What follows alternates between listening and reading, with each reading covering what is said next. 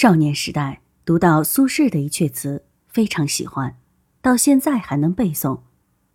细雨斜风作晓寒，淡烟疏柳媚晴滩。入怀轻落渐漫漫，雪沫乳花浮无展。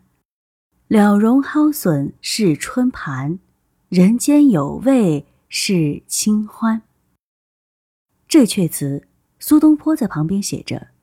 元丰七年十一月二十四日，从四周留欠书游南山。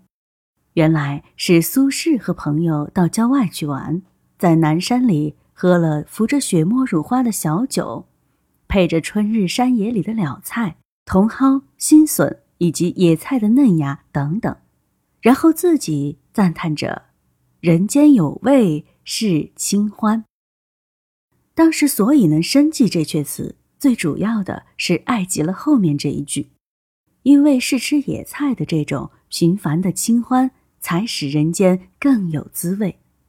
清欢是什么呢？清欢几乎是难以翻译的，可以说是清淡的欢愉。这种清淡的欢愉，不是来自别处，正是来自对平静的、舒淡的、简朴的生活的。一种热爱。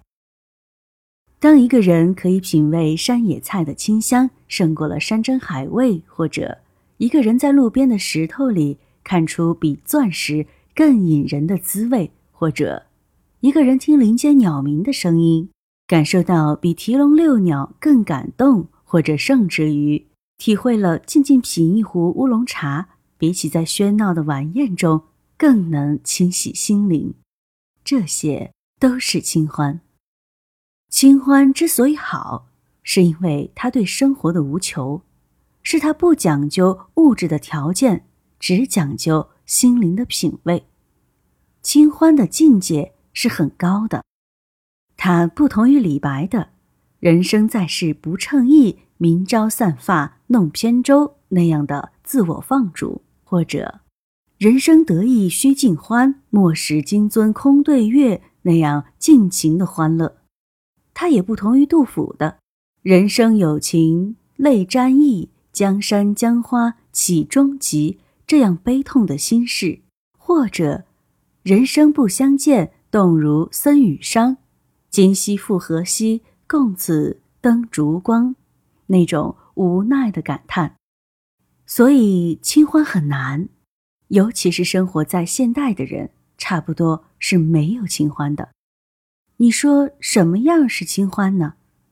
我们想在路边好好的散个步，可是人声车声不断呼吼而过，一天里几乎没有纯然安静的一刻。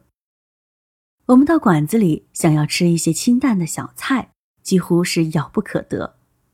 过多的油、过多的酱、过多的盐和味精，已经成为中国菜。最大的特色，有时害怕了那样的油腻，特别嘱咐厨子白煮一个菜。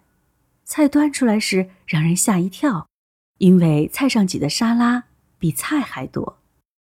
我们有时没有什么事，心情上只适合和朋友啜一盅茶，饮一杯咖啡。可惜的是，心情也有了，朋友也有了，就是找不到地方。有茶有咖啡的地方。总是嘈杂的，而且难以找到一边饮茶一边观景的处所。俗世里没有清欢了，那么到山里去吧，到海边去吧。但是山边和海梅也不纯净了。凡是人的足迹可以到的地方，就有了垃圾，就有了臭秽，就有了吵闹。